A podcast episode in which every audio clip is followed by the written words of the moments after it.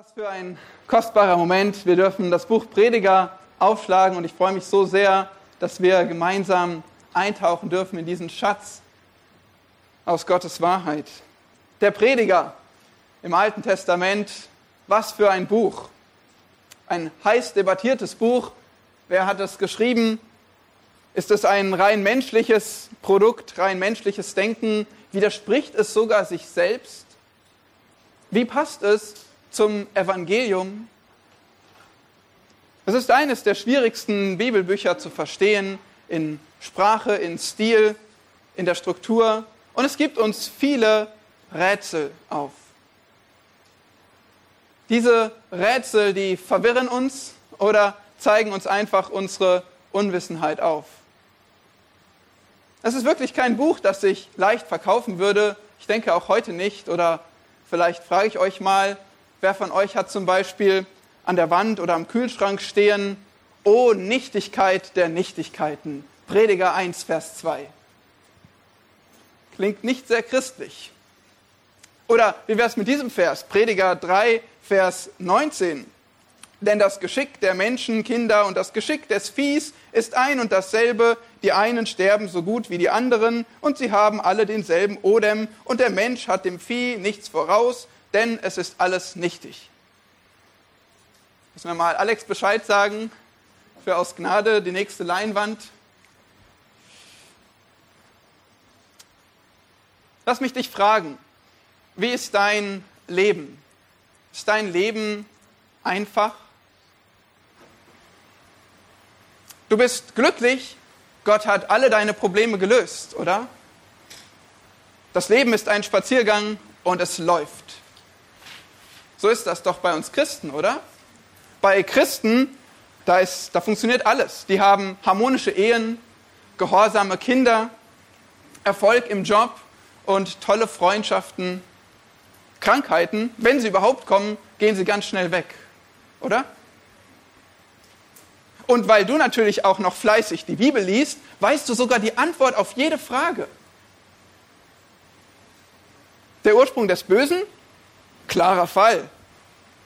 Warum gibt es Leid in der Welt? Keine Frage. Holocaust? Ach, leicht zu erklären. Wirklich? Warum werden Babys abgetrieben? Wie kann es sein, dass ein betrunkener Fahrer die Eltern von drei kleinen Kindern tötet? Was ist mit Missbrauch, häuslicher Gewalt? Was ist mit Behinderungen, Herzfehler bei einem Neugeborenen? Was ist mit Amokläufen? Terrorismus im Einkaufszentrum? Vielleicht doch nicht alles so einfach im Leben? Vielleicht doch O Nichtigkeit der Nichtigkeiten an die Wand hängen?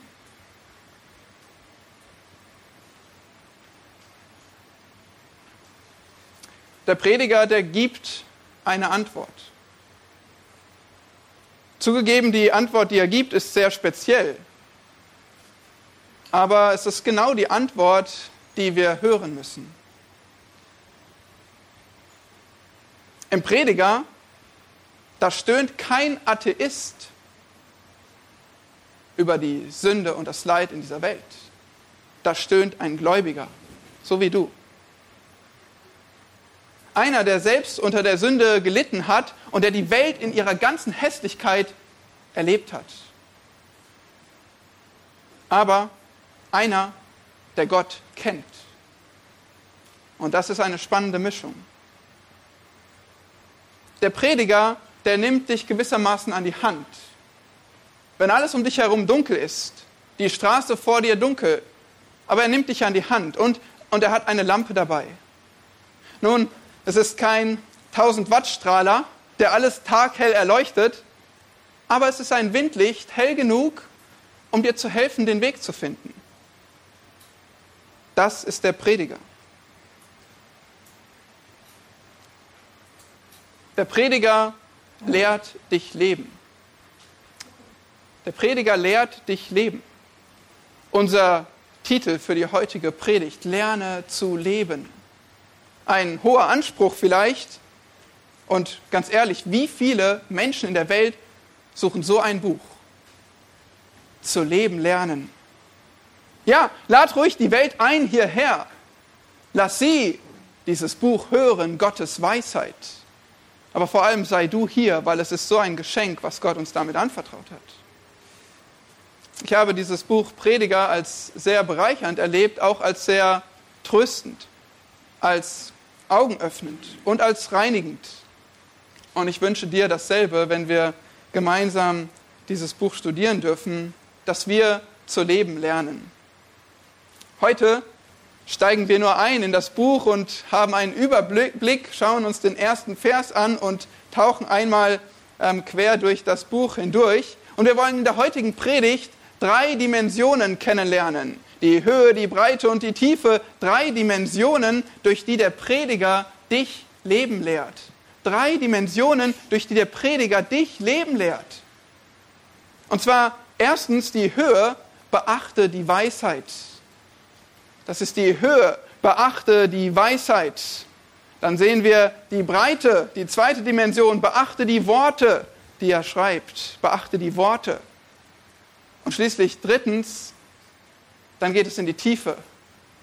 Beachte den Wunsch. Beachte den Wunsch. Beachte die Weisheit, die Worte und den Wunsch. Und so wollen wir uns diesem Buch nähern. Die erste Dimension, wie der Prediger dich leben lehrt, ist, beachte die Weisheit. Und wenn du noch nicht aufgeschlagen hast, dann schlag doch bitte Prediger auf, ungefähr in der Mitte der Bibel, das dicke Buch der Psalmen, die Sprüche und dann der Prediger. Und wir lesen heute Kapitel 1, Vers 1.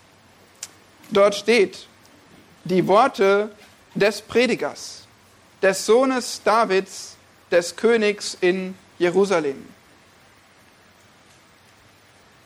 Des Predigers, der Prediger, das ist hebräisch Kohelet. Und vielleicht sagt dir dieser Name sogar was, weil auch in manchen deutschen Bibeln dieses Buch so genannt wird, im hebräischen Bibeln auf alle Fälle. Kohelet bedeutet oder kommt von versammeln und ist letztlich die Person, die die Versammlung einberuft und sie leitet oder zu ihr spricht. Das ist also der Versammlungsleiter oder Redner dieser Prediger. Aber er stellt sich hier vor als der Prediger und das ist kein Eigenname. Wir fragen uns, wie heißt er denn eigentlich? Naja, im ganzen Buch suchen wir seinen Namen vergeblich. Und trotzdem gibt es eindeutige Hinweise, wer hier zu uns spricht. Gleich die nächsten Worte in deinem ersten Vers, die sind des Sohnes Davids, Ben David, ein Nachkomme des großen Königs David. Zugleich Würde und Bürde. Dieser Prediger ist ein Nachkomme Davids, das gab es, da gab es viele davon, viele Könige, die auf David folgten in seiner Linie. Aber dieser Begriff Sohn Davids im Alten Testament wird tatsächlich nur für biologische, direkte Söhne von David verwendet. Das kreist, äh, äh, grenzt den, den Kreis schon mal ein, wer hier in Frage kommt.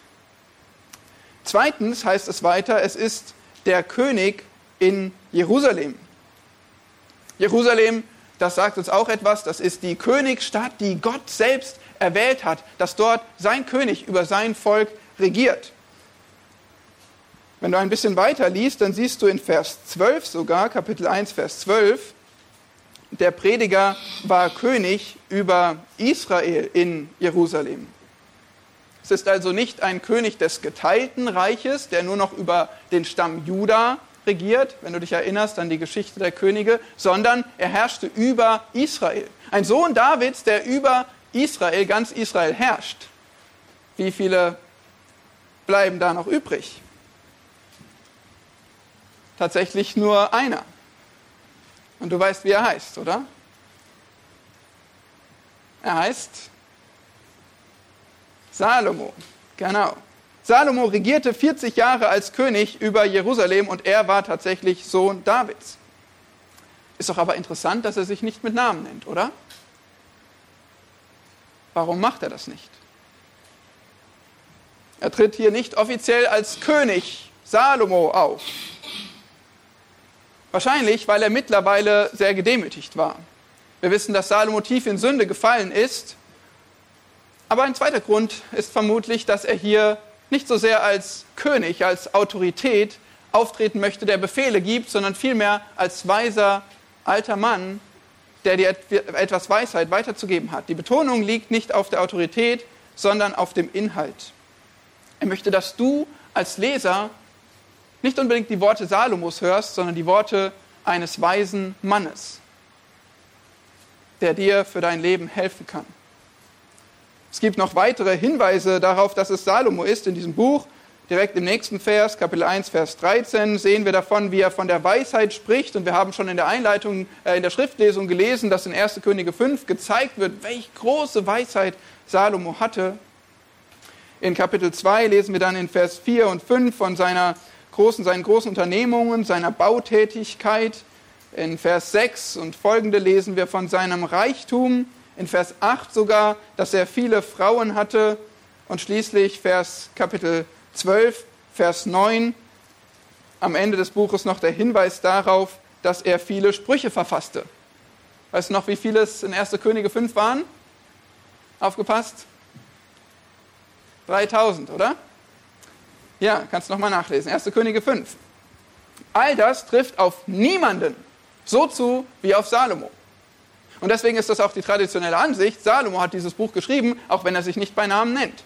Nun, in der letzten Zeit gab es natürlich Menschen, die es meinen, besser zu wissen und die sagen, nein, Salomo war es nicht, wir haben eine andere Idee. Ähm, jedoch bringen sie keine zwingenden Argumente. Wenn du daran interessiert bist, lass uns gerne mal später unterhalten. Das ist jetzt nicht so wichtig für uns hier. Wir sind nämlich überzeugt, dass Salomo das Buch geschrieben hat. Ähm, selbst die größten Kritiker, die sagen äh, zusätzlich, dass kein anderer Nachkomme Davids jemals diese ganzen Beschreibungen erfüllte. Also auch wenn sie sich dagegen wehren, dass Salomo das Buch geschrieben hat, so müssen sie doch anerkennen, dass es eindeutig auf Salomo hinweist. Wir werden uns noch der wichtigen Frage seiner Buße widmen. Zunächst aber ein genauerer Blick nochmal. Wer war Salomo? Weil das ist wichtig, weil wir seine Stimme hören werden in diesen ganzen Kapiteln. Wer war Salomo? Wir haben schon gesagt, wie es anfing. Ein Sohn Davids, als kleiner Knabe wurde er schön König, 1. Könige 3. Und dann gab Gott ihm sogar einen Wunsch frei. Gigantische Situation, Gott sagt, du hast einen Wunsch frei. Und Salomo ist offensichtlich seiner Rolle gewachsen. Er sagt demütig, gib mir Weisheit, dieses große, dein Volk zu regieren. Und Gott sagt, wunderbarer Wunsch. Und überschüttet ihn mit Weisheit. Größere Weisheit, als jemals ein Mensch außer Christus auf dieser Erde hatte. Und zusätzlich sagt Gott, weil du dir das gewünscht hast, schenke ich dir auch noch Reichtum, Ehre, Macht, Wohlstand. Nur leider wurde das Salomo später zum Verhängnis. Entgegen der Warnungen für den König häufte er sich Reichtum an.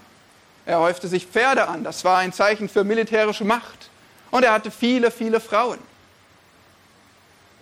Dadurch hatte er gute Bündnisse mit allen umliegenden Reichen und Machthabern aber diese Frauen, die zogen ihn weg von Gott. Sie lehrten ihn auch ihre Götzen anzubeten. Und so war Salomo schon bald nicht mehr ein junger Mann, der seine Abhängigkeit von Gott ergriffen hat und um Weisheit gefleht hat, sondern ein Mann, der auf sich selbst vertraute und auf zahlreiche Götzen.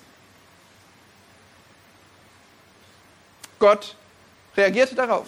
Genau wie angekündigt, züchtigte er ihn durch Feinde. Nun war es vorbei mit dem großen Frieden, das das Reich Salomos genoss. Und es zeigt uns, wozu der Mensch fähig ist, oder? Hier haben wir einen König über Gottes Volk, den Sohn des Mannes nach Gottes Herzen, David, mit größerer Weisheit, als sie je ein Mensch hatte, gesehen hat. Und er fällt in die tiefste Sünde. Zeigt uns das, wozu der Mensch fähig ist? Wie viel mehr dann du und ich? 1. Korinther 10, Vers 12. Wer meint, er stehe, der sehe zu, dass er nicht falle. Mögen wir keine Salomos sein, die uns auf irgendwas etwas einbilden. Wir sind in der Lage zu fallen. Was geschah dann mit Salomo? Eine Sehr spannende Frage. Tat er Buße? Was sollen wir von diesem einst so weisen Mann denken? Und wenn er wirklich den Prediger schrieb, dann interessiert uns doch, zu welchem Zeitpunkt in seinem Leben, oder? Bevor er fiel, nachdem er fiel, wann, wie alt, was hatte er erlebt? Wenn er wirklich in die tiefste Gottlosigkeit gefallen ist, wie konnte er dann so ein Buch schreiben? Sind das nicht Fragen, die wir haben? Ich denke, der Prediger ist selbst die Antwort auf die Frage. Auf die Frage nach, hat Salomo Buße getan? Wann hat Salomo Buße getan? Ja, Prediger ist die Antwort. Das ist das Zeugnis seiner tiefen Reue. Das ist der Zeitpunkt in seinem Leben, wo er alt ist und zurückblickt und alles erlebt hat. Und so viele Fehler gemacht hat und so offen von seinen Niederlagen schreibt, aber zu Gott zurückkehrt. Ich denke, Prediger ist das Zeugnis davon, dass er im Alter schreibt, gegen Ende der Regierung, wahrscheinlich in den 930er Jahren vor Christus. Weiß ich das zu 100 Prozent? Nein. Aber die Bibel lässt es letztlich offen, aber ich denke, es ist wirklich die beste Schlussfolgerung. Die Frage ist nur, wie können wir überhaupt meinen oder was, was kann uns so sicher machen, in die Richtung leiten, dass Salomo doch Buße getan hat? Nun, erstens, ich gebe dir fünf Gründe. Erstens, der Prediger berichtet von Sünde. Hier schreibt nicht ein Mann, der sein Leben lang gottesfürchtig gewandelt ist und fast alles richtig gemacht hat. Hier schreibt ein Mann, der gedemütigt wurde, der tiefe Niederlagen erlebt hat. Er schreibt sogar in Kapitel 7, Vers 26 explizit von Frauen und wie die Frau für ihn als Mann ein Fallstrick waren. Das hatte er erlebt. Zweitens, der Prediger berichtet auch von Buße. Denn sein Fazit zum Beispiel und ganz besonders am Ende des Buches, Kapitel 12, Vers 13, ist, fürchte Gott und halte seine Gebote. Hier ist kein Mensch, der sich ganz weit von Gott entfernt hat und nicht umkehrt, sondern einer, der versteht, worauf es ankommt. Fürchte Gott. Ich gebe dir ein anderes Beispiel. Sein Name Judas Iskariot. Er hat gesündigt. Er war darüber verzweifelt, zerbrochen. Und er erhängte sich. Hier ist Salomo, gebrochen, gedemütigt durch seine Sünde, aber er schreibt ein Buch, damit du nicht die gleichen Fehler machst. Er warnt dich und er zeigt dir, was eigentlich richtig ist. Drittens, der Bericht in 1. Könige erlaubt es. Der Bericht in 1. Könige erlaubt es. Nun, in 1. Könige lesen wir in Kapitel 11 von Salomos tiefem Fall. Aber dort in Vers 34 heißt es schon, dass Gott sagt, er wird nicht das ganze Reich dem Salomo entreißen. Und Vers 39, er will den Samen Davids nicht für immer demütigen. Und schließlich Vers 41, 1. Könige 11, 41, was aber mehr von Salomo zu sagen ist und alles, was er getan hat, alles und seine Torheit? Nein. Wenn du aufgeschlagen hast, hier steht Weisheit. Und seine Weisheit. Steht das nicht geschrieben im Buch der Geschichte Salomos? 1. Könige 11, selbst nach der tiefen Sünde, in die Salomo gefallen ist, schreibt von, von Salomos Weisheit rückblickend auf sein Leben. Nun, das ist noch nicht so überzeugend. Aber was sagt denn das Buch Chronik dazu? Bei uns unterteilt in erste und zweite Chronik.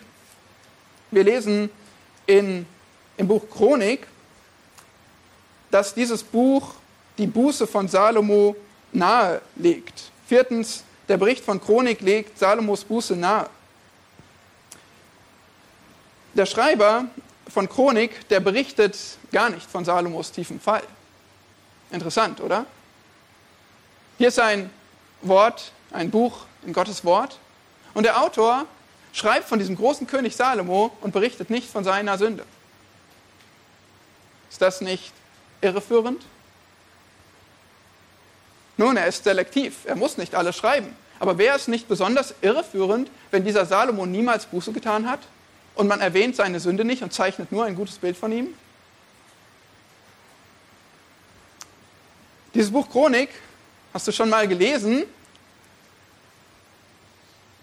Steht vielleicht nicht ganz oben auf deiner Liste, aber lies es mal. Sieh dort, wie es die Geschichte der Könige Israels und vor allem Judas beschreibt und aufzeigt, diese Nachkommen Davids und ihre Geschichte. Im Buch Chronik, da sehen wir, dass insgesamt ein positiveres Bild von den Königen gezeichnet wird. Wir sehen dort auch, wenn wir von David lesen, genauso wie von Salomo, dass Sünde mit Bathseba nicht erwähnt wird. Sie werden besser dargestellt. Und dann gibt es noch so einen König im Chronikbuch. Der hat Buße getan. Könige erwähnt nichts von seiner Buße.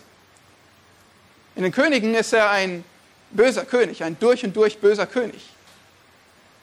Aber in Chronik hat er Buße getan. Von wem reden wir? Manasse, genau. Manasse, er hat Buße getan gegen Ende seines Lebens. Chronik berichtet davon. Wäre es nicht genauso möglich, dass Chronik deshalb die tiefe Sünde von Salomo nicht erwähnt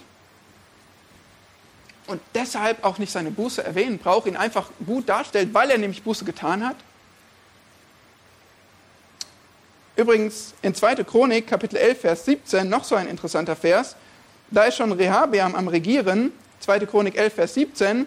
Und dann wird gesagt, drei Jahre lang, äh, denn sie wandelten drei Jahre lang auf dem Weg Davids und Salomos.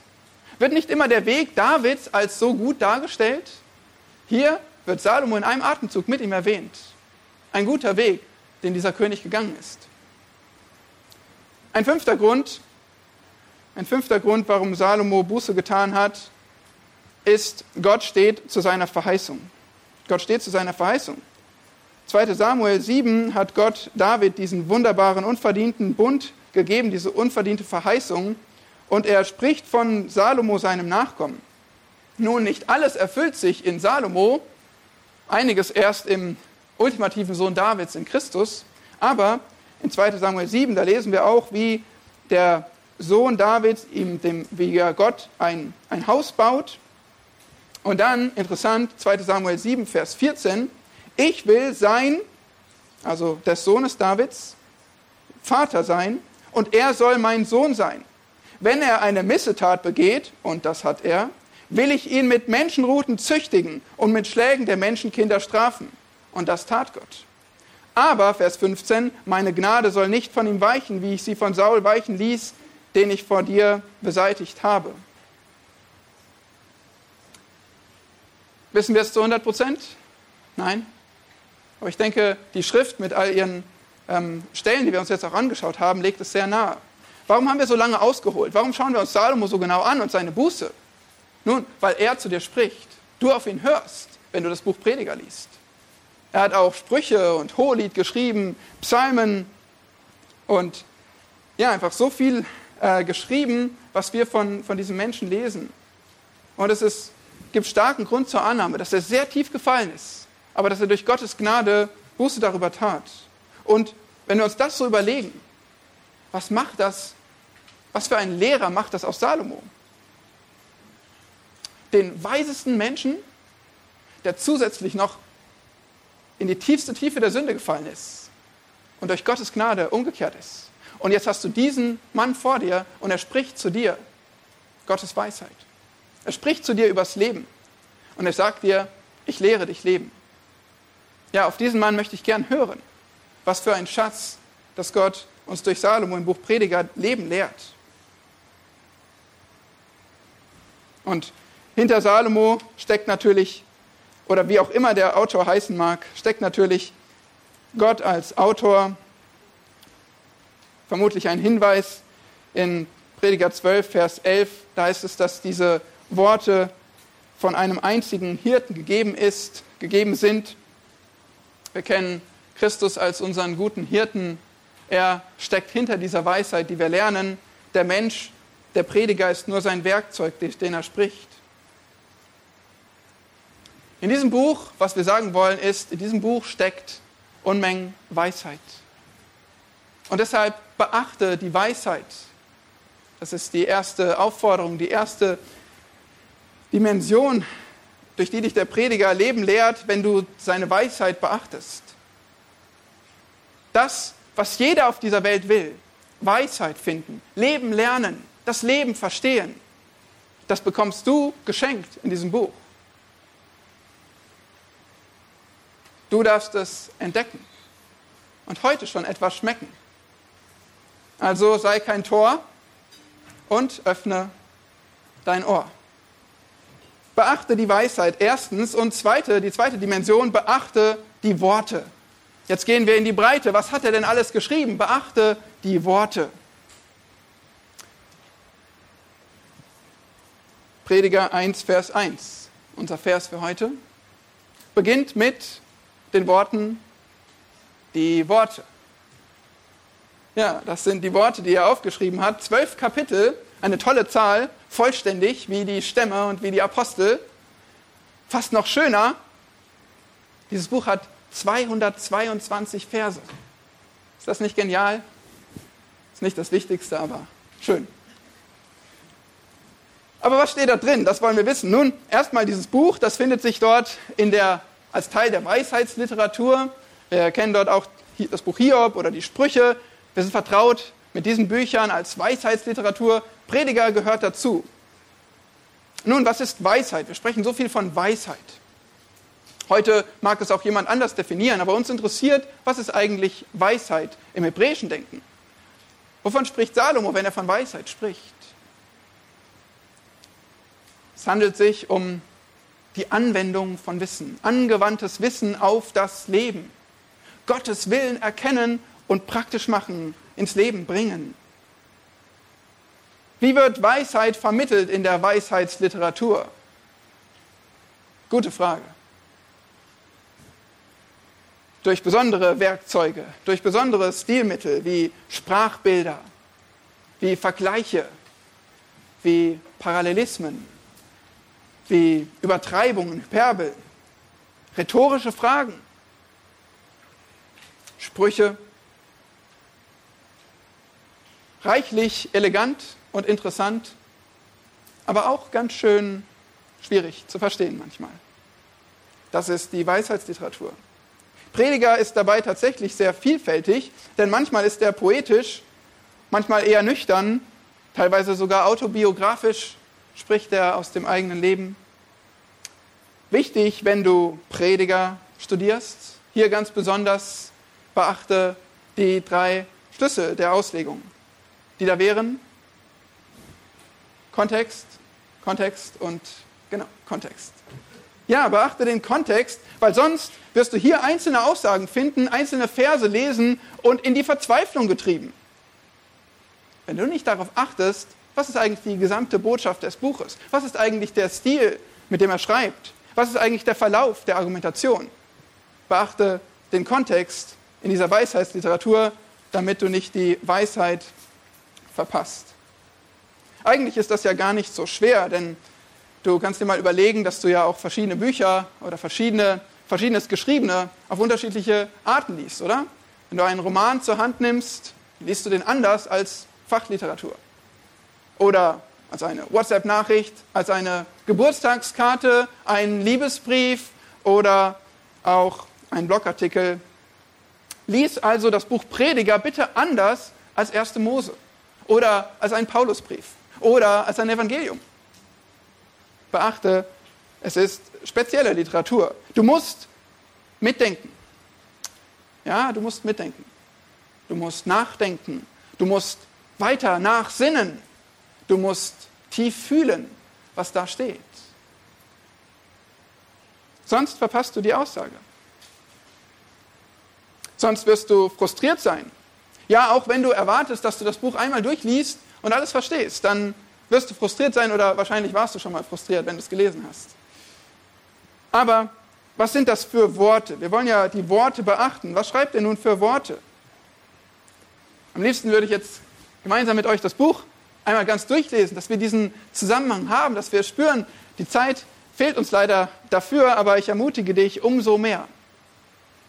Ich denke, 30 Minuten, vielleicht sogar ein bisschen weniger, brauchst du, um dieses ganze Buch durchzulesen. Das Buch Prediger. Hast du nächste Woche 30 Minuten? Ja, oder? Du hast 30 Minuten. Du kannst dir mal diese Zeit nehmen und das Buch in einem Rutsch lesen. Im Zusammenhang. es fühlen, es hören, es in, in, der, in der Gesamtsumme äh, aufnehmen. Und das wird dir ja, eine gute Basis geben für unsere Predigt nächste Woche und überhaupt für unser Studium durch dieses Buch. Dieses Mal durch. Einen kleinen Überblick möchte ich euch jetzt schon geben, damit wir ein bisschen ein Gefühl für das Buch kriegen. Also, du bist ja hoffentlich im Prediger. Ansonsten letzte Chance, jetzt schlag es auf, folge mir, wir gehen ein bisschen durch und du kannst mitblättern. Bring dein Gehirn auf Touren und vielleicht äh, weckt es schon die eine oder andere Frage. Äh, viele, viele Fragen. Und für die Antworten musst du dann wiederkommen. Mehrere Male. Aber das ist ja das Schöne an der Auslegungspredigt, deswegen freuen wir uns ja, dass wir das machen dürfen. Jeder Vers kommt dran.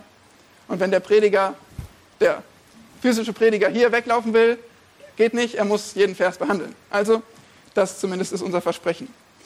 Über was lehrt der Prediger? Was lehrt der Prediger in diesem Buch? Ich nenne dir mal sechs Punkte, sechs Hauptthemen. Erstens und allen voran,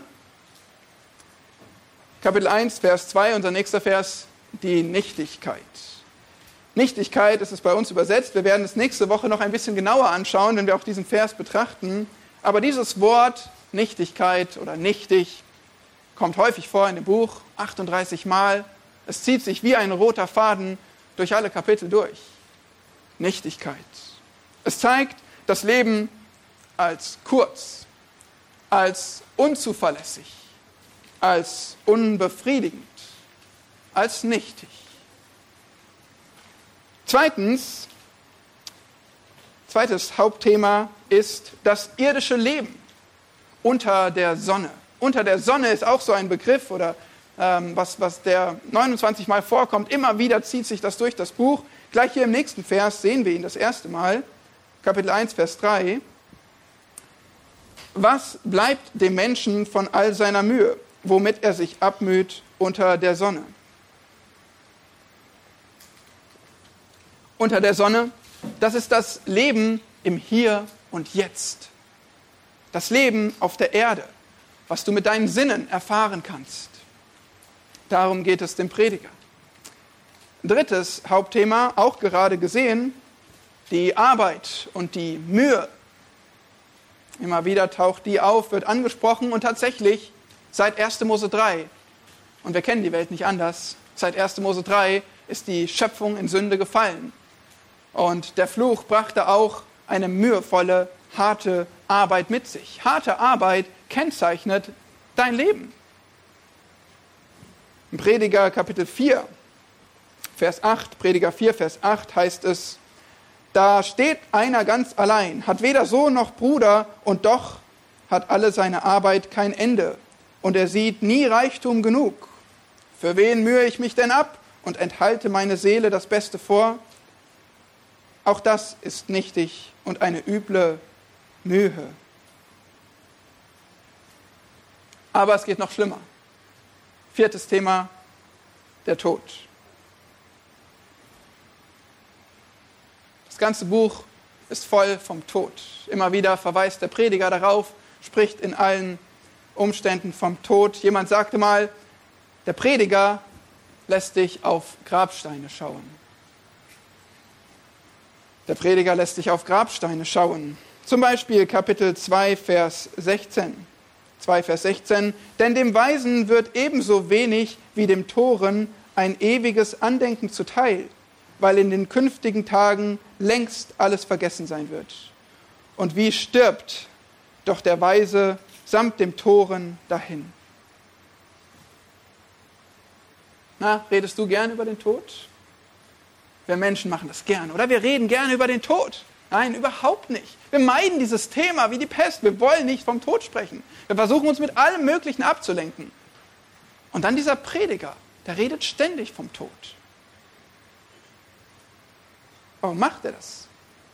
Damit du verzweifelst?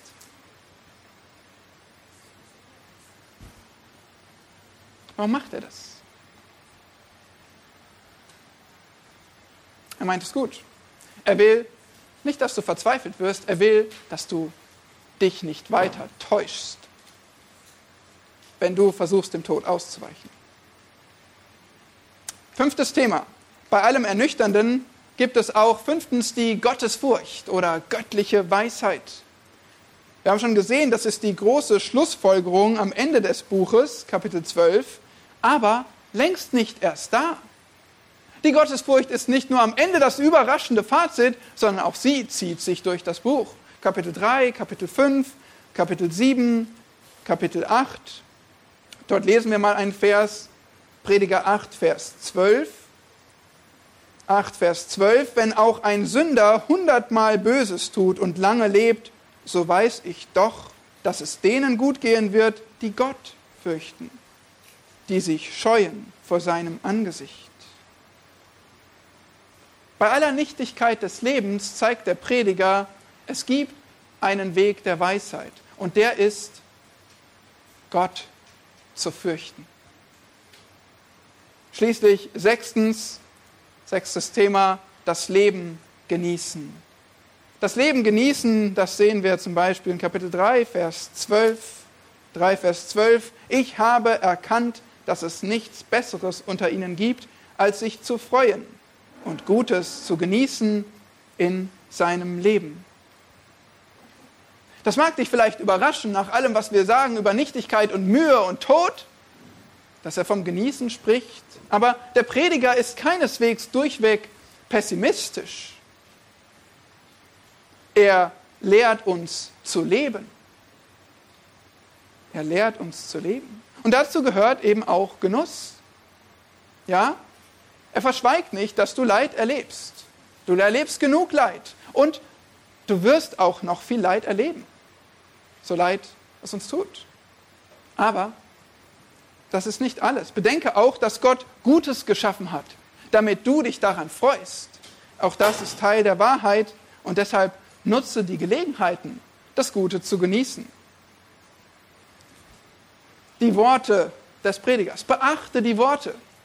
Wir haben jetzt nur ein bisschen, bisschen was rausgegriffen und versucht zu verstehen, worüber spricht denn der Prediger.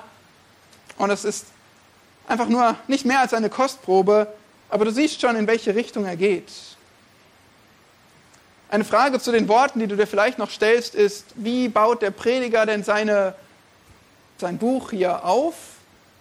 Haben wir irgendeine Struktur, irgendeine Gliederung zu erkennen? In Kürze würde ich sagen, wie ein Prediger. Er gibt dir eine Einleitung, eine These zu Beginn, 1 Vers 2 und dann ein paar weitere Verse bis Vers 11, diese Einführung, den Prolog und er gibt dir einen Schluss. Kapitel 12, Verse 9 bis 14.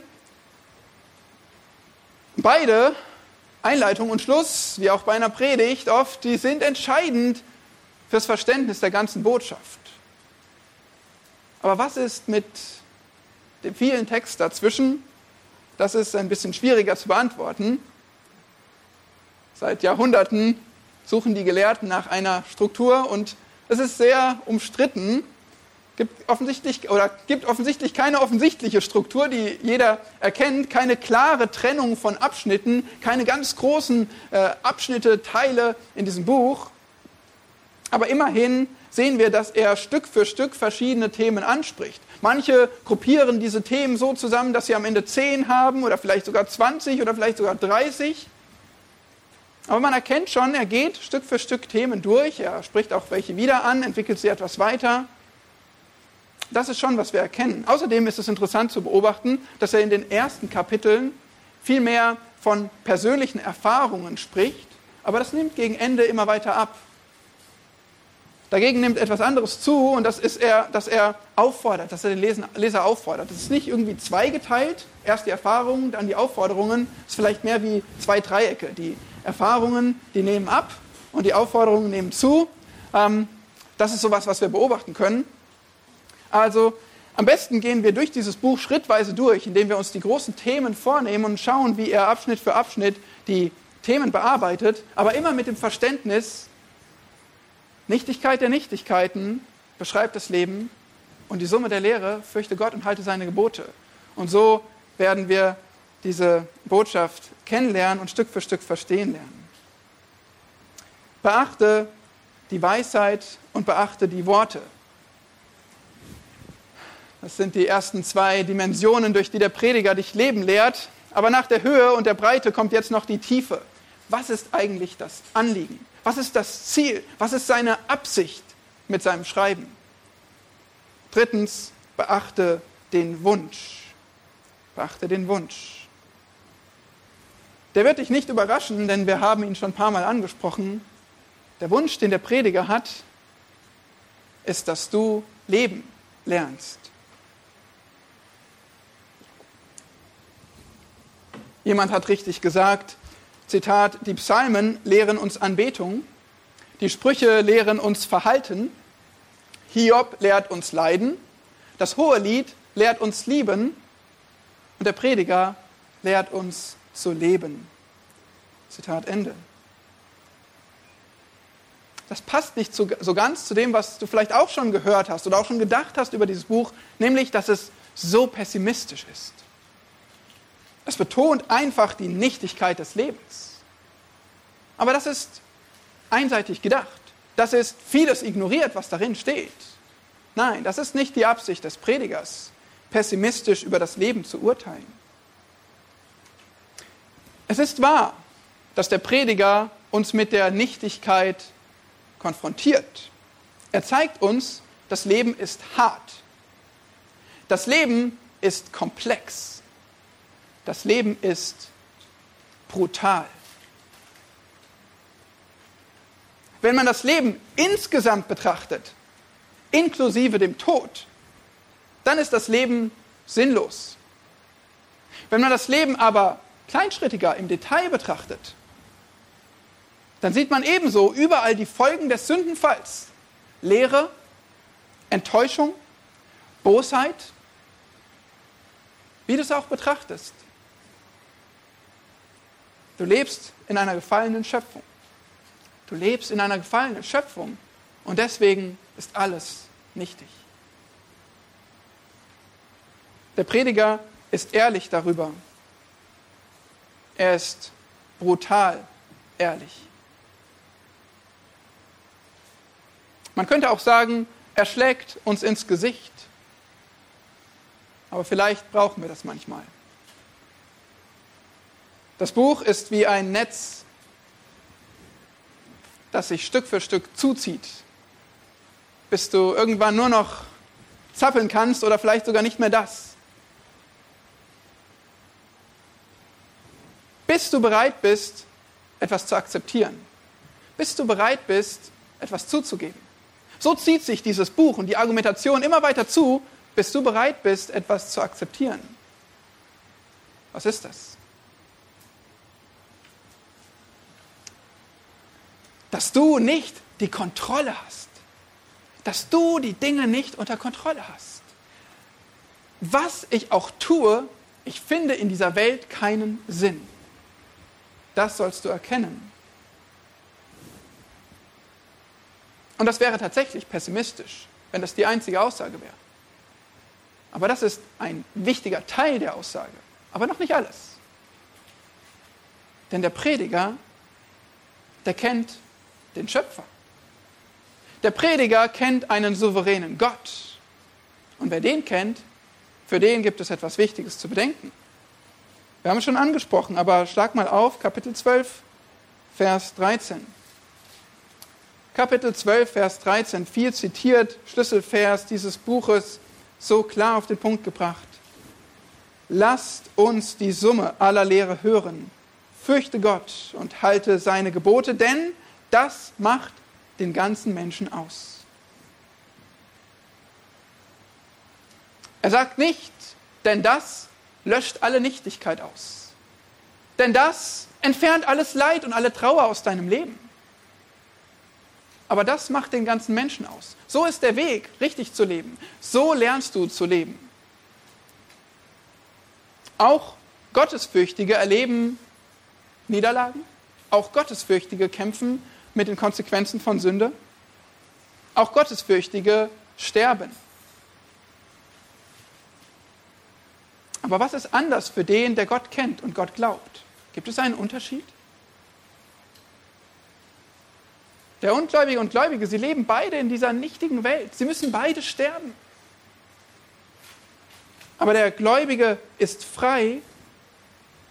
Er ist frei nicht mehr in Menschen und Dingen nach Erfüllung zu suchen und dabei frustriert zu werden. Er ist frei, nicht mehr in Menschen und Dingen nach Erfüllung zu suchen, die diese nie geben können. Und er ist frei, auf der anderen Seite, in Gott Erfüllung zu suchen und sie in Gott zu finden. Egal wie böse das Leben ist. Die Welt, das Umfeld ist das gleiche, der Körper, die Konsequenzen der Sünde, die Niederlagen und Fehler. Aber wenn du Gott kennst und an ihn glaubst, dann suchst du nicht mehr an der falschen Stelle nach Erfüllung und wirst frustriert dabei und bleibst in dieser Nichtigkeit stecken, sondern wirst du befreit, an der richtigen Stelle Erfüllung zu suchen in Gott und sie dort zu finden. Halleluja.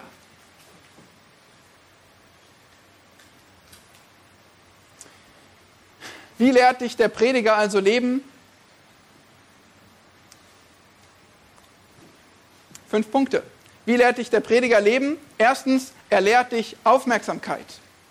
Er lehrt dich Aufmerksamkeit. Der Prediger ist eine Warnung, um dich auf das schwierige Leben, in dem du steckst, vorzubereiten.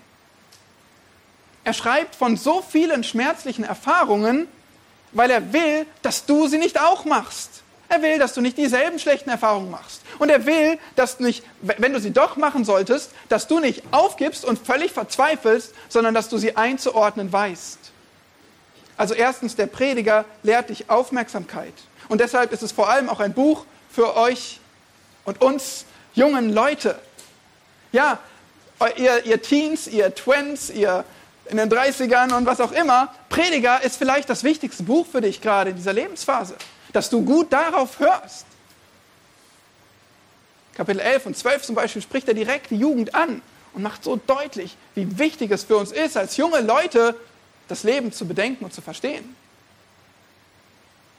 Ihr alle seid jung, ihr alle habt noch Leben vor euch. Bevor du denkst, das Buch Prediger ist nichts für mich, nein. Wenn du noch ein Stück Leben vor dir hast, dann lehrt dich dieses Buch zu leben. Es ist wertvoll für uns alle. Und so, so geht das Buch auch vor. Es spricht uns alle an die Jungen und die Alten, die Arbeiter, die Intellektuellen, die ähm, Reichen, die Armen, wen auch immer. Das Buch spricht uns alle an, denn wir alle haben noch Leben vor uns in Gottes Vorsehung und wir sollten, wir werden alle noch Erfahrungen machen, von denen der Prediger schreibt. Erstens, der Prediger lehrt dich Aufmerksamkeit. Zweitens, er lehrt dich Perspektive.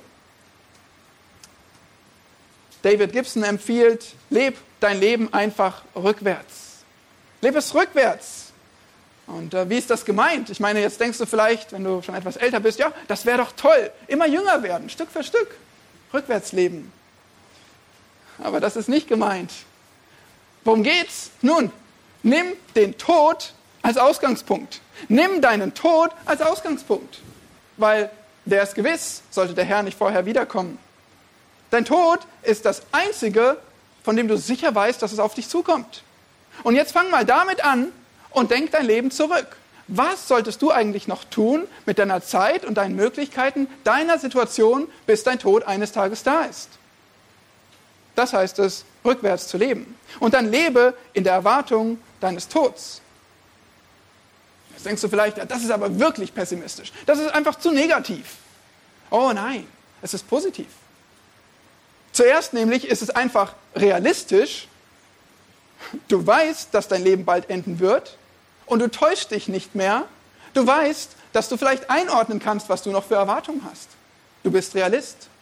Und zweitens, du bist sogar positiv. Warum? Weil du lernst, bis zu dem Punkt deines Todes alle Momente, Gelegenheiten, die Gott in dein Leben stellt, tiefgehend zu schätzen.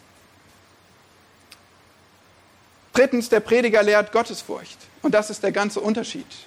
Als Gläubiger lebst du, wir haben schon gesagt, in einer gleichen Welt wie als Ungläubiger. Die Welt ist nicht besser für dich. Aber der Unterschied ist, du kennst deinen Schöpfer. Und du weißt, dass du ihn fürchten sollst und seine Gebote halten sollst. Du wirst, ähm, viertens, der Prediger lehrt dich Demut. Viertens, der Prediger lehrt dich Demut. Und dazu ist zu sagen, dass du nicht auf alles Antworten finden wirst im Leben, wie sehr du auch suchst, wie sehr du auch studierst. Klar, das hättest du gerne, aber Gott hat es nicht für dich vorgesehen. Du findest nicht auf alles Antworten. Nimm es an. Und noch was. Du wirst das Leben nicht meistern. Du wirst nicht irgendwann alle Tricks raushaben. Sagen, ja, so geht es. Jetzt weiß ich alles. Ja, es ist auch richtig, Weisheit zu lernen, aber das wird dein Leben nicht unbedingt einfacher machen. Vielleicht wirst du immer weiser und hast trotzdem einen schweren Unfall. Du hast dein Leben nicht in der Hand. Es schützt dich nicht vor Enttäuschungen, vorm Älterwerden, vorm Tod. Also nimm es an. Der Prediger lehrt dich Demut. Und fünftens, der Prediger lehrt dich Freude. Ja, dein Leben ist zwar kurz und voller Probleme, aber es ist das Leben, was Gott dir gegeben hat. Und genau dieses Leben sollst du richtig leben. Mindestens zeitweise beschenkt Gott dich auch mit guten Dingen. Und wir alle haben schon Gutes erlebt. Und auch die wir hier einfach sitzen. Wir können so viel aufzählen, wie Gott uns überschüttet mit Gutem. Was solltest du nun tun? Dich daran freuen, es genießen, Gott Danke sagen. Ich bin selbst noch mittendrin zu lernen, aber ich kann schon sagen, die Beschäftigung mit dem Buch Prediger, die lehrt mich, das Leben mehr zu lieben. Ich liebe das Leben anders, weil der Prediger uns Weisheit gibt.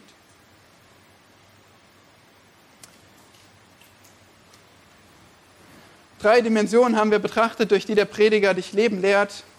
Die Höhe, die Weisheit des Buches von König Salomo, die Breite, die Worte gehaltvoll und tief, vielfältig und auch die Tiefe, den Wunsch, leben zu lernen.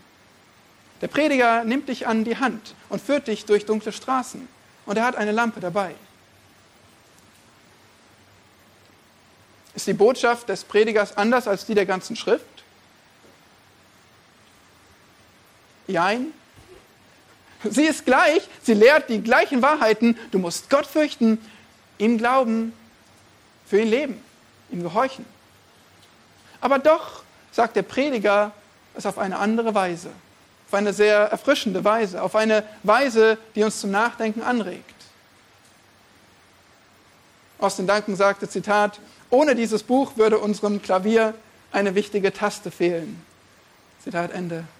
Stellt euch mal unseren Pascal gleich wieder vor, wenn da so ein paar Tasten fehlen. Das würde nicht ganz so schön klingen und wir ähm, sind dankbar, dass weder unserem Klavier noch unserer Bibel eine einzige Taste fehlt. Ich habe noch drei kurze abschließende Anliegen für dich. Was machst du jetzt? Wie reagierst du auf diese Predigt und auf diesen Prediger? Erstens, fürchte Gott und kehr um zu ihm. Wenn du noch nicht gerettet bist, dann ist das mein größtes Anliegen. Kehr um zu ihm. Wir haben vom Tod gesprochen. Wir haben davon gesprochen, dass der Tod dich erwartet. Und du weißt nicht wann.